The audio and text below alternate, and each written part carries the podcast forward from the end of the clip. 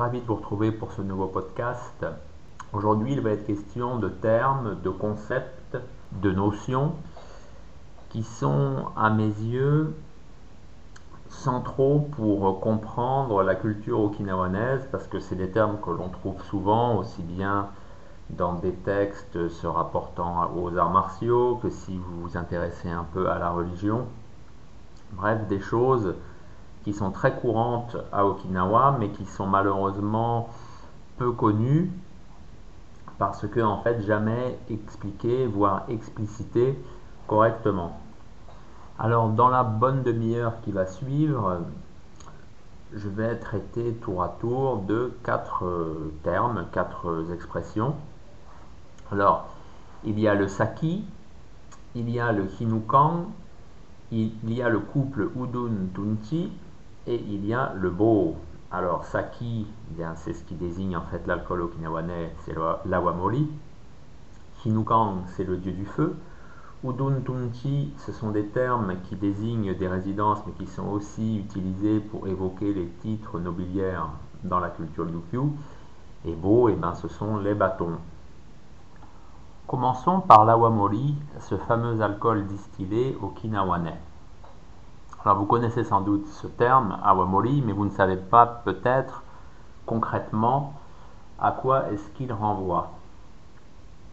Donc l'awamori, c'est un alcool distillé, je viens de le dire. C'est différent de ce que vous connaissez normalement, de ce qu'on appelle sake au Japon, qui est en fait du nihonshu, qui est lui un alcool fermenté brassé, on pourrait dire. L'awamori, euh, dedans, il y a en fait les bulles. Donc ça veut bien dire ce que ça veut dire, c'est quelque chose qui est distillé, qui est distillé à partir de riz. Donc c'est pour ça que parfois on pourrait quand même un peu l'assimiler trop rapidement au fameux sake Nihonshu du Japon. Mais il n'en est rien, c'est de la distillation, donc en fait c'est plus proche en fait du shochu. Le shochu, donc c'est aussi cet alcool distillé qu'on trouve plutôt vers le kyushu, fait souvent avec euh, des pommes de terre. Voilà. Ça c'était un peu pour le point commun. Mais il faut savoir que ce terme d'awamori n'a pas toujours été utilisé. Bien sûr, awamori c'est un terme un peu, on va pas dire pas technique, mais c'est un terme bien spécifique, puisque en okinawanais, tout simplement, pour désigner cet alcool distillé de riz, on parle de saki. Saki, vous le voyez, ça ressemble beaucoup à sake. C'est pareil. Au Japon, on parle de sake familièrement pour désigner ce nihonshu. Et de façon plus large, en fait, sake en japonais, je, vous fais une parenthèse, désigne aussi tout ce qui est de l'alcool. Et c'est pour ça que pour nous, les Occidentaux, on désigne le nihonshu comme du sake, mais il faut être un petit peu en fait un petit peu plus précis que ça puisque en fait saké c'est à la fois un terme précis mais c'est aussi un terme très générique. Voilà je ferme la parenthèse et je reviens sur les Ryukyu donc on trouve dans les textes anciens vers 1500 1600 il est question donc de saki tout simplement. Euh, L'awamori, en fait, on trouve ce terme euh, qui commence à être employé vers 1700 euh, quand on offrait justement de l'alcool, puisque c'est quand même euh, un présent noble, hein, même encore de nos jours, hein, commencez par nous, hein, en Europe, quand on veut honorer quelqu'un, on lui offre une bonne bouteille, ça c'est toujours fait. Donc, quand les Ryukyu offraient de l'alcool aux seigneurs de Satsuma, c'est-à-dire les Shimazu, on voit, il est question d'awamori. Et ça a duré euh, donc comme ça ensuite par la suite, 19e siècle, 18e euh, siècle. Et l'expression est restée, on parle d'awamori encore maintenant, c'est ça qui est écrit bien sûr sur les bouteilles, mais même des fois euh, entre eux, les Okinawanais parlent encore un peu de Shimazaki. Alors Shima, bien sûr, c'est l'île, et Zaki, c'est la transformation du Saki de tout à l'heure. Donc Shimazaki, ben, c'est tout simplement c'est euh, notre alcool, quoi. C'est notre bibine, je sais pas comment est-ce qu'on pourrait dire ça, euh, voilà. Alors bien sûr, l'awamori, c'est un alcool qu'on consomme euh, de façon festive, aussi à l'occasion d'événements importants. Mais c'est aussi un alcool, par exemple, qui peut être utilisé de façon rituelle. Donc on l'offre aux dieux et dans certaines îles des Ryukyu, à commencer par l'île de Yonaguni, on utilisait cet alcool pour laver les os des défunts. Et c'est pour ça que à Yonaguni, le degré euh, éthylique monte jusqu'à environ 50-60 euh, degrés pour justement avoir quelque chose de bien décapant pour euh, laver les os, pour bien justement retirer les particules de chair restées sur les os. Ça pour bien sûr le rite du lavage des ossements que j'avais évoqué dans je crois, le podcast dédié à la religion okinawanaise. Il y a un autre usage de la wamoli que vous avez sûrement vu, mais vous ne saviez peut-être pas que ça en était. C'est que on mélange dans de la wamoli des petits piments, des petits piments en fait qui sont un peu comme les piments langue d'oiseau, hein, des petits piments rouges, pour faire quelque chose qui s'appelle le kole gusu. Donc le gusu, c'est quelque chose de très très fort puisque c'est de l'alcool, donc déjà à 30 degrés, dans lequel ces piments ont euh, macéré. Donc c'est utilisé dans la cuisine, souvent justement pour donner un peu de goût euh, aux fameuses nouilles d'Okinawa, les Okinawa soba. Euh, et on consomme aussi ce gusu dans, quand on consomme du tofuyo on peut se demander de quand date la Wamoli à Okinawa, au Ryukyu. Alors en fait c'est relativement récent puisque c'est estimé à environ euh, le 14e 15e siècle. Et en fait cette euh, façon de distiller le riz aurait été transmise depuis euh, la Thaïlande, donc c'est-à-dire à l'époque le royaume de Siam qui était en, vraiment en contact intense avec les Ryukyu pour le commerce. Donc c'est pour ça qu'encore de nos jours, on utilise toujours du riz thaïlandais pour confectionner de l'awamoli et que même à Chuli, là où il y a beaucoup euh, de distilleries, euh, je crois que c'est juste à côté, c'est même limite dans le même bâtiment que, le, euh, que la distillerie Zuisen, il y a un consulat honoraire de la Thaïlande, justement, vu tout l'import de riz thaïlandais qui est effectué à Okinawa et pour bien sûr la distillation de l'awamoli. Donc c'est voilà, ça date environ du 15e siècle et euh, c'est une boisson qui est donc qui existe toujours à l'heure actuelle, hein, bien entendu. Euh, à Okinawa, tout le monde boit ça. Si vous voulez boire le fameux Nihonshu, le fameux saké à Okinawa, euh, vous allez être un peu regardé euh, soit comme quelqu'un d'un peu exotique, d'un peu excentrique, soit comme quelqu'un justement qui discrédite cette boisson qui incarne un peu l'esprit okinawanais, sa culture.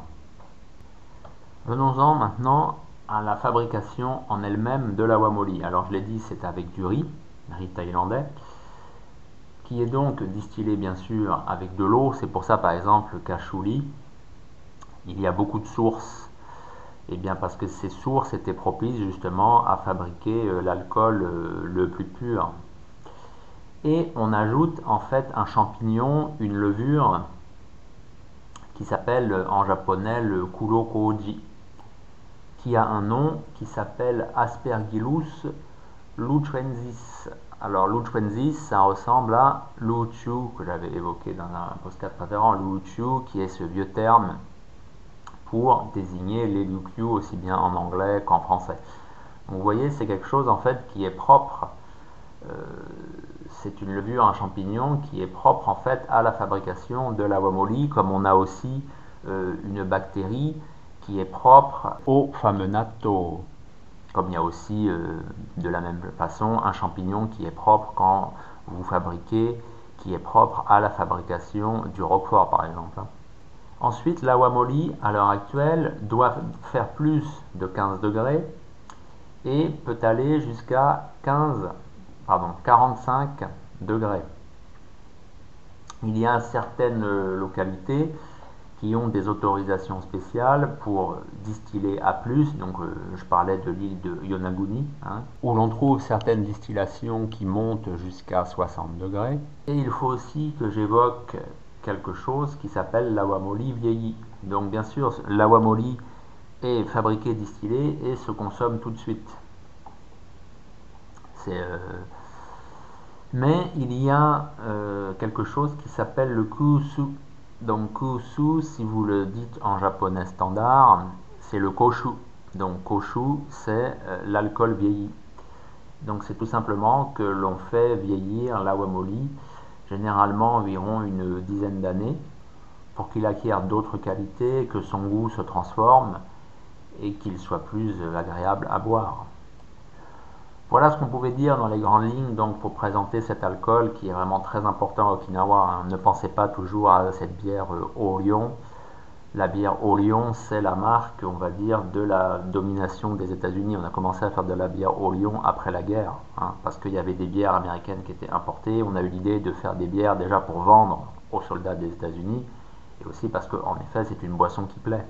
Mais la vraie boisson des Ryukyu, la vraie boisson okinawanaise, c'est l'awamori et rien d'autre. Je voulais maintenant évoquer le Hinukan. Alors, Hinukan, c'est le dieu du feu. Si vous le dites en japonais standard, c'est Hinokami. Hinukan est sans doute l'un des rites, puisqu'il y a bien sûr ce dieu, mais je veux aussi parler du rite qu'on lui donne. Donc Hinukan est le rite qui lui est lié sont sans doute des choses qui sont euh, les plus anciennes, c'est les éléments vraiment qui sont les plus profonds dans la culture okinawanaise. C'est fondamentalement le dieu du feu donc, et dans la maison par le passé, quand il y avait des maisons euh, traditionnelles, on peut appeler ça comme ça, il y avait vraiment un endroit dédié à la cuisine comme dans toutes les maisons, aussi bien au Japon, en Chine ou en Europe, vraiment la cuisine, là où il y avait les fourneaux en fait, ça s'appelait comme ça, hein, c'était les fourneaux. Euh, c'était un lieu dédié euh, assez grand, souvent en terre battue, enfin. Euh. Et donc à Okinawa, le dieu du feu vivait littéralement nichait dans trois pierres. Et c'est un culte donc que l'on retrouve aussi bien tout au nord de la zone Ryukyu, donc par exemple euh, l'île de Kakero, jusque Yonaguni. Hein. Donc le dieu du feu était dans trois pierres qui étaient déposées dans la cuisine forcément. Mais avec euh, l'évolution euh, récente de la société okinawa, la diminution de la taille des logements, bah, la cuisine maintenant, euh, c'est une cuisine comme on a nous aussi euh, dans F3 euh, en France. Hein. Donc c'est relativement petit. Donc on a tendance à symboliser maintenant ces trois pierres par des brûles encens. Alors les brûles encens en okinawanais, c'est kuru. Vous pouvez aussi dire ukuru. Donc ce sont des espèces de pots en céramique où on brûle dedans de l'encens. Vous voyez, bien sûr, on brûle de l'encens, ça fait des cendres, cendres, le feu, le dieu du feu, bref, on est toujours dans euh, euh, cette idée de la combustion, euh, du feu qui brûle. Et de façon encore plus récente, maintenant il n'y a même plus trois brûle-encens, il y en a seulement un mais on a gardé cette symbolique de trois éléments euh, avec en fait ces espèces de trois petits bols qui s'appellent Ubuku Chawang. Trois petits bols où on met du riz dedans pour euh, nourrir, pour, euh, pour faire des offrandes au dieu du feu. Donc on met soit du riz blanc, soit du riz rouge dedans. Mais en tout cas, à l'heure actuelle, euh, les autels pour le dieu du feu sont constitués de un seul brûle-encens. Et tant qu'on y est, je vais évoquer en fait qu'est-ce qui constitue l'ensemble de cet autel. Donc il y a le brûle-encens, on l'a dit, les trois petits bols Ubuku Chawang je viens de le dire. Il y a aussi, en fait, un végétal qui s'appelle chagi. C'est ce qu'on met le plus souvent dans tout ce qui est les hôtels à Okinawa, qui est dans un petit vase. Il y a du sel, très important le sel, dans tous les rites, ça se retrouve partout hein, en Asie de l'Est. Hein. Sel très important, et on fait des petits monticules, et pareil, on en fait trois, bien entendu, toujours liés à cette symbolique euh, millénaire des trois pierres. On fait aussi une offrande d'awamori, vous voyez l'awamori dont on parlait tout à l'heure, eh bien ça se retrouve comme offrande pour le dieu du feu. Et on offre aussi de l'eau, tout simplement, qui se nomme dans ce cas Mizutu. Et je crois qu'on a fait le tour voilà, de tous les éléments qui constituent, on va dire, l'autel pour le dieu du feu. Alors le dieu du feu, et son hôtel, vous ne le voyez pas en fait forcément quand vous allez chez des gens à Okinawa, vu que c'est dans la cuisine, et que souvent bah, dans la cuisine vous n'y rentrez pas. Hein. C'est euh, l'un des lieux le plus euh, privé, on va dire, de la maison. Quand vous allez chez des gens, vous êtes dans la partie euh, réservée au domaine public, ce qui est montré. Hein. C'est toujours cet envers et cet endroit. Là donc là on est dans la partie de l'endroit quand vous êtes chez des gens, alors que le lieu du feu, c'est dans la partie de l'envers, bien entendu. Donc le dieu du feu est euh, très important dans la maisonnée, dans la famille. Par exemple, quand il y a quelque chose de euh, faste qui se déroule, on va prier le dieu du feu pour le remercier. Et seulement ensuite, on va devant l'autel des ancêtres. Donc on peut dire que le dieu du feu est en quelque sorte, bien sûr selon les circonstances, plus important que les ancêtres eux-mêmes, bien sûr, parce qu'en tant que dieu du feu, c'est lui qui fournit le feu, c'est lui qui permet à la maisonnée de se chauffer, même si Okinawa n'en a pas vraiment besoin, mais en tout cas de chauffer de l'eau, et bien sûr de se nourrir. Il faut aussi parler de sa situation dans la cuisine. On ne le pose pas, bien entendu, n'importe où, il faut le déposer près, bien sûr, euh, du réchaud. Donc, euh, que ce soit euh, un réchaud à gaz, que ce soit des plaques électriques, soit orienté vers l'est, soit orienté vers l'ouest, bien entendu. Alors, je l'avais dit dans une communication précédente, mais bien sûr, le dieu du feu et le rite qui lui est lié est exécuté par une femme, donc c'est-à-dire par la mère de la maison ou par l'épouse. Donc si vous êtes un homme célibataire, vous vivez à Okinawa, souvent vous n'avez pas d'hôtel de Dieu du feu chez vous. C'est une fois qu'il y a un mariage, qu'une femme quitte euh, la maison de ses parents, qu'elle s'établit avec un homme, qu'il fonde un foyer, que là, on va établir l'hôtel du Dieu du feu. Et comment faire en fait pour l'établir? Eh bien souvent, on reçoit les cendres qui étaient donc dans ce brûle encens, on en prend dans, dans la maison paternelle, dans la maison de ses parents. Donc ce qui fait que bien sûr, comme on établit une maisonnée, une maison qui est rattachée à la maison qui peut être soit principale dans le clan, soit en tout cas qui est plus importante que celle qu'on vient de fonder, il y a comme ça tout un jeu, on va dire, euh, de relations entre le dieu du feu de la maison des parents, qui elle-même dépend peut-être de la maison principale du clan, mais en tout cas, la maison des parents est supérieure à la maison qu'on vient de fonder, à la famille qu'on vient de fonder. Alors je vous disais que c'était un élément extrêmement ancien de la culture okinawanaise.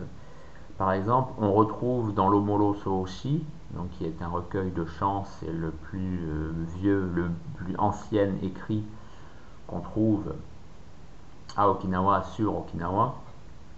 Bien dedans, bien sûr, il est question dans divers poèmes Dieu, ce fameux Dieu du feu, bien entendu. Hein. On le trouve, euh, voilà, on le trouve aussi par exemple euh, dans le Ryukyu Koku Yulaiki, donc euh, dans les notes sur les origines du pays de Ryukyu. Ça aussi, c'est attesté. Donc c'est vraiment un rite et un dieu, bien entendu, qui sont extrêmement anciens à Okinawa. Hein. Vraiment, je cesse de le répéter, mais c'est vraiment quelque chose qu'il faut que vous compreniez. Et donc c'est aussi quelque chose qui nous met encore une fois devant cette réalité et cette particularité okinawanaise, c'est que c'est la femme qui est au cœur de ce rite, puisque c'est dans la cuisine, c'est la femme qui s'en occupe. Encore une fois, on voit l'importance des personnes de sexe féminin dans tout ce qui est lié à la religion et à la sphère privée. Voilà, donc j'en ai fini avec Hinukan. Juste pour terminer, j'avais dit dans une précédente communication sur Okinawa et la Chine que l'on trouvait des liens entre le rite chinois des fourneaux et justement le Hinukan okinawanais. Donc vous voyez qu'il y a des ponts entre les deux cultures. Est-ce que c'est une influence directe de la Chine? Moi je ne le pense pas, je pense que c'est vraiment quelque chose de très très ancien à Okinawa et qui se retrouve une coïncidence qu'on trouve quelque chose d'un peu similaire en Chine. J'en arrive maintenant au couple Udun-Tunchi. Alors traitons d'abord d'Udun. Udun, c'est un terme que vous connaissez peut-être un petit peu si vous lisez ce qui est en rapport avec euh, la Motobu Udundi, justement. Hein. Dans Udundi, ben, on a le terme, ce, ce terme d'Udun, alors, Udung, littéralement, vous avez deux caractères. Le premier, c'est le caractère U, qui signifie, qui est tout simplement un préfixe de respect, donc c'est l'honorable, on peut dire, euh, si on traduit ça un peu de façon un peu sommaire. Et ensuite, vous avez Dung, qui est en fait Tun. Alors, euh, ça, c'est euh, un palais, une résidence. Donc, littéralement, on peut traduire ça par l'auguste résidence. Donc bien entendu, ça désigne un logement, au sens premier du terme, un logement, mais pas n'importe lequel bien sûr, euh, le logement en fait d'une personne importante de la cour des Ryukyu. Alors c'est pas le roi bien entendu, ce sont des personnes qui avaient le titre, le grade de prince ou de seigneur. Donc justement, il existe des termes pour parler du seigneur, du prince. Par exemple, vous avez Uji le prince, vous avez Aji le seigneur, mais on va dire de façon commune à Okinawa, on employait ce terme Dudung parce que déjà il était plus englobant. Avec un terme, on avait deux titres qui étaient réunis. Et puis tout simplement parce qu'il était peut-être un petit peu plus fleuri aussi. Donc, sens premier, ça désigne donc la maison, euh, une maison d'aristocrate, euh, aussi les bâtiments hein, qui sont construits dans euh, l'enceinte de cette résidence.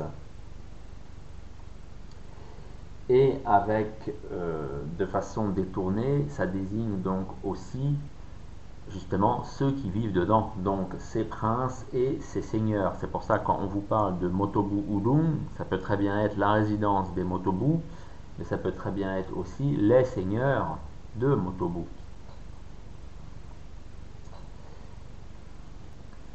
Donc quand ce terme doudoun est employé pour désigner une personne, bien sûr, c'est pour désigner le prince, mais aussi bien son épouse, donc la princesse, ou aussi la sœur euh, du prince, ça peut être aussi pour désigner les enfants du prince, et aussi l'épouse des enfants mâles euh, du prince. Et il en va de même donc quand ça désigne un seigneur, eh bien ça désigne le seigneur avec sa descendance, son épouse, euh, sa sœur, les épouses de ses propres enfants. Bref, voilà, vous voyez un petit peu le cercle de personnes que ce terme englobe. Alors, l'Odung, en tant bien sûr que résidence, était dans un territoire, puisque en fait, bien sûr, les princes et seigneurs recevaient des terres de la part du roi, et bien sûr, ils administraient ces terres en leur nom, donc la résidence était en quelque sorte le cœur du pouvoir royal qui était représenté, incarné par ces euh, seigneurs et ces princes. Et ces territoires étaient très étendus, c'était pas des villages, c'était euh, ce qu'ils appellent en okinawanais majiri. Et donc le Majili, euh, c'était en fait l'équivalent d'un canton, on peut dire. Euh, ça correspond à peu près, ça pourrait correspondre à ça. Vous voyez, par exemple, quand on parle de euh, Motobu Majili, c'est le canton de Motobu qui appartenait au Motobu qui vivaient dans leur résidence, la résidence des Motobu. Vous vous en doutez, vu que Udung était réservé vraiment à une petite portion de la noblesse, il n'y avait pas beaucoup de ces résidences en fait dans tout le royaume, puisque vers la fin euh, du 19e siècle, environ vers 1850, fin du, du 19e siècle, il n'y en avait que 38. Et situé en dessous de l'Udun, nous avons donc le Tunchi. Alors Tunchi est encore formé de deux caractères. Nous retrouvons ce caractère Tun, donc du palais, de la résidence, et Chi, c'est tout simplement l'intérieur. Donc on peut traduire ça à l'intérieur du palais, de la résidence. Donc de la même façon que pour l'Udung, Tunchi désigne donc un bâtiment, un logement, et de façon élargie les personnes qui l'occupent. Donc là, ce n'est plus les princes et les seigneurs, ce sont en fait les nobles de rang supérieur et certains nobles de rang intermédiaire qui sont vraiment euh, d'échelons les plus élevés, qui correspond en okinawanais au Uekata, noble de rang supérieur, et au Peichin, donc ces nobles de rang intermédiaire.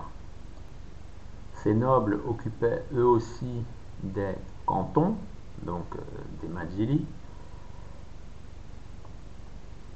et, eh bien tout simplement leur résidence et eux-mêmes bah, s'appelaient par exemple quelqu'un de connu dans, le monde, dans le milieu du karaté, Asato, eh bien on parlait d'Asaton Dunchi. Donc c'était le noble de rang supérieur d'Asato. Ensuite, il faut savoir que ce terme de Tunchi est aussi employé pour désigner la maison de la desservante de la religion kinawanaise. Par exemple, au hameau de Bissé, vous avez Bissé Nurundunchi. Donc c'est la maison, la résidence de la euh, Nulu de Bissé. Voilà, donc retenez que Tunsi se situe en dessous d'Udun et que ce couple, donc Udun-Tunsi, désigne des personnes de la noblesse supérieure, on va dire, okinawanaise, à travers leur résidence. Je voulais maintenant évoquer avec vous le terme de Bo. Alors Bo, vous connaissez, c'est le bâton. Il désigne souvent, si vous êtes un peu versé dans les arts martiaux, une arme d'un mètre 80 puisque on parle généralement de lokushaku nobo.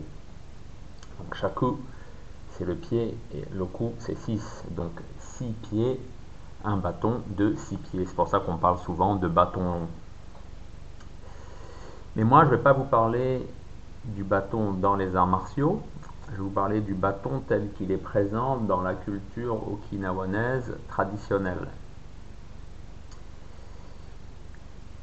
On réalise ce qui peut s'appeler des séquences de bâtons, des danses de bâtons,